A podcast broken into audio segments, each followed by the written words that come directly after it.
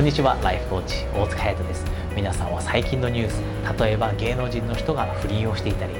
議員の人が不倫をしていたりこんなニュースを見た時にネガティブな気持ちになったりまたはくだらないと思ったりしていないでしょうか。もしそう思っているのであればぜひ今日のビデオを最後まで見るようにしてください。今日私がお話しするのは幸せの妨げになるニュースに潜んでいる危険についてです。皆さんも気づいているかもしれません。ニュースのほとんどがネガティブなものだということ。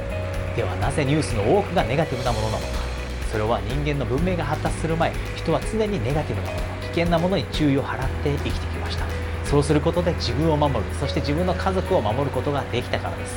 この本能が今でも私たちの中に残っています。そのためにネガティブなニュースが流れた時にはそこに自然と注意を払ってしまう。この事実をメディアは利用しています。ですが皆さん覚えておいてください。皆さんが朝見たニュースから感じるネガティブな感情辛い悲しいといった感情そのネガティブな感情は皆さんの一日の気持ちにネガティブに影響し続けています。このために皆さんのせっかくの一日が台無しになってしまっています。もし皆さんが毎朝なんとなくニュースを見るという習慣を持っているのであればネガティブなニュースが目に入ってきた時にはチャンネルを変えるようにしてください。スマホでネガティブなニュースが目に入った時にはそのニュースのタイトルをクリックしないようにしてください。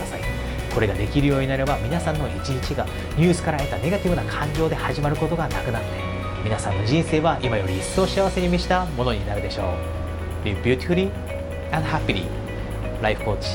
大塚隼人でした。